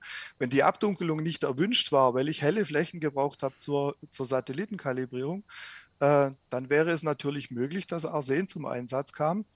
Vielleicht, weil es damals, weil es eben leicht zu gewinnen war äh, für die, die das gemacht haben, ähm, könnte man das Ganze natürlich hell halten. Also ist beide Dinge, die da gefunden worden sind, machen in gewissermaßen Sinn, wenn man das dann so überlegt.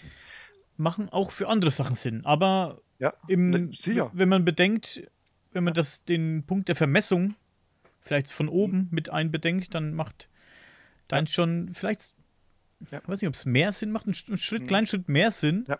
als dass jemand einfach diese Linien abgelaufen ist und dabei getrommelt mhm. hat und musiziert hat.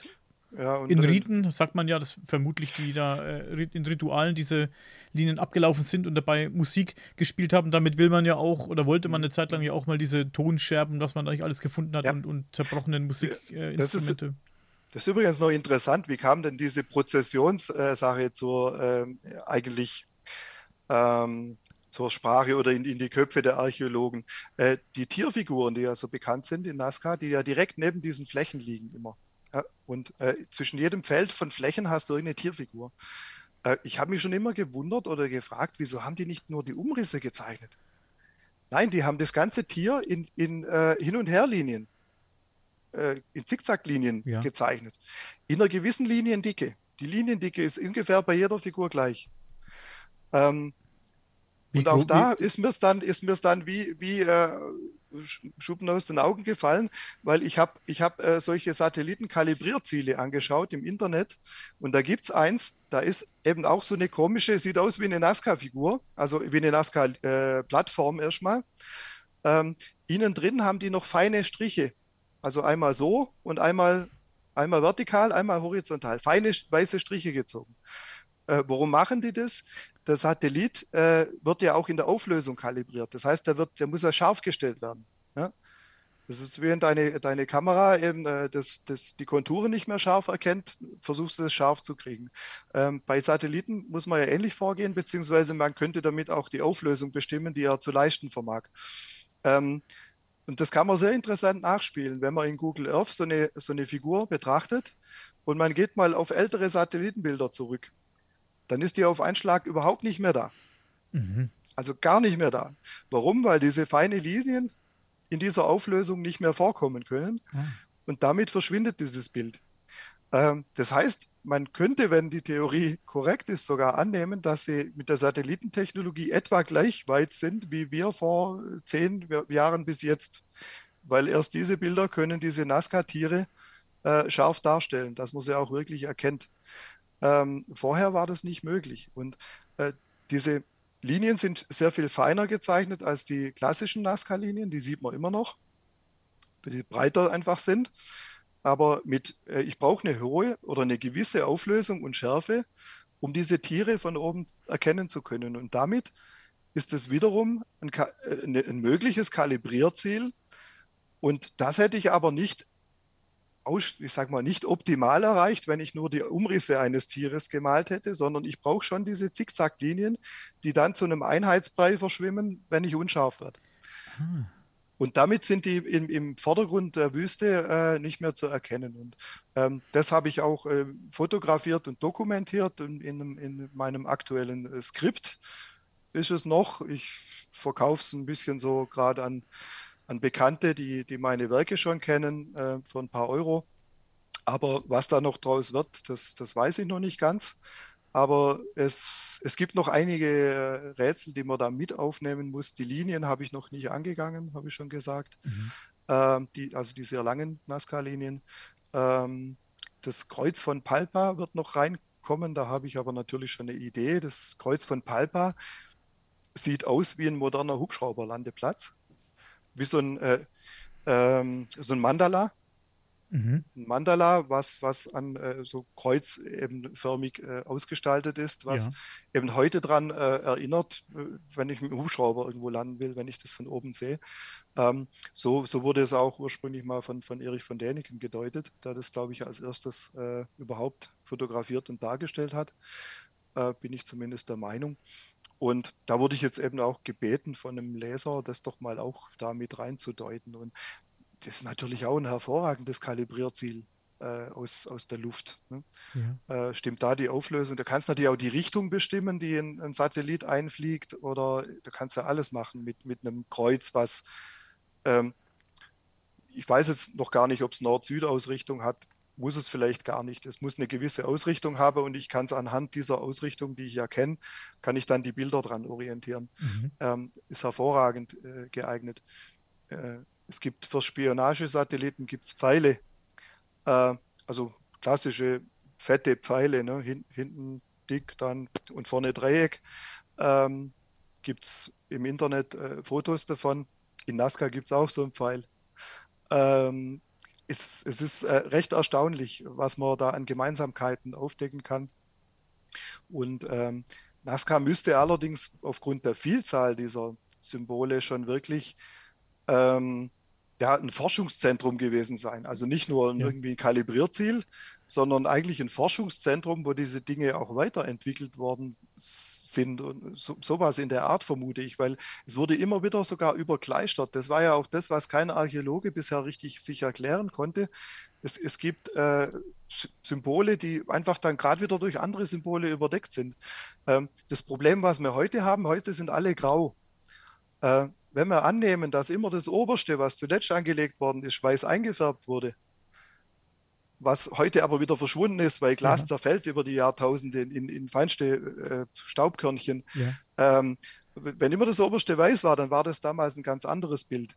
Ähm, ah. aber das würde erklären, wieso die auch manchmal übereinander angelegt worden mhm. ist. Da ist halt vielleicht das alte Glas äh, kaputt gehauen worden, äh, weggescharrt worden und dann einfach neu auf der gleichen Fläche aber mal eine andere Ausrichtung probiert. Ähm, die wurden zum Teil leicht korrigiert. Das nur so ein paar Grad gibt es wieder die gleiche Geometrie nochmal oben drüber. Das kann sich heute keiner erklären. Es gibt Zickzacklinien, die unter oder über einer äh, Piste, nennen sich die ja, ähm, verläuft. Das ist natürlich ein hervorragendes Kalibrierziel, wenn man so will. Ne? Die feinen Linien auf der, auf der groben Linie. Ähm, ich habe an, an, an diesem speziellen Berg drei verschiedene Linienstärken äh, direkt nebeneinander, mit denen ich sehr gut Auflösung kalibrieren kann, Richtung, alles. Ne? Ähm, also ja, da geht es auf jeden Fall weiter. Da sehr spannend. Bin gespannt, was da noch kommt, auf jeden Fall. Ja. Also das ist wirklich sehr spannend. Ich werde jetzt zum Schluss deine ähm, deine Bücher nochmal in die andere Kamera halten. Das ist, ähm, das sind die verborgenen Rätsel Griechenlands. Reloaded, natürlich, mit neuen Erkenntnissen. Ja. Und das ist die neue Auflage. Die ist von, von, von wann? Äh, 2019, äh, an, Anfang 20, äh, nochmal komplett überarbeitet worden. Ja. Ähm, Dinge verbessert, neue Erkenntnisse mit dazu. Das ursprüngliche Buch ist ja aus 2013, mhm. ist aber so stark überarbeitet, dass es sich vielleicht auch von ehemaligen Leser lohnt, das nochmal okay. abzudaten. Und hier haben wir das Buch mit dem Dr. Hermann Burgard zusammen, das du geschrieben hast: Pyramidenflut, Wiedergeburt. 13.000 Jahre neue Menschheitsgeschichte. Auch sehr spannend. Ähm, wer diese Bücher haben möchte, der folgt einfach den Links unter dem Podcast. Ich werde die Bücher natürlich verlinken. Und wer diese Bücher hier haben möchte, der meldet sich bei mir. Und äh, der Erste, der sich meldet, der kann die gerne bekommen. Gut, ich werde mal wieder die Kamera umschalten. Hm. Ich sage auf jeden Fall vielen Dank, dass du hier warst. Das war sehr, sehr spannend und ich hoffe, wir kommen irgendwann nochmal zusammen. Das nächste Mal dann hoffentlich mit Julia. Die, das hat heute leider nicht geklappt.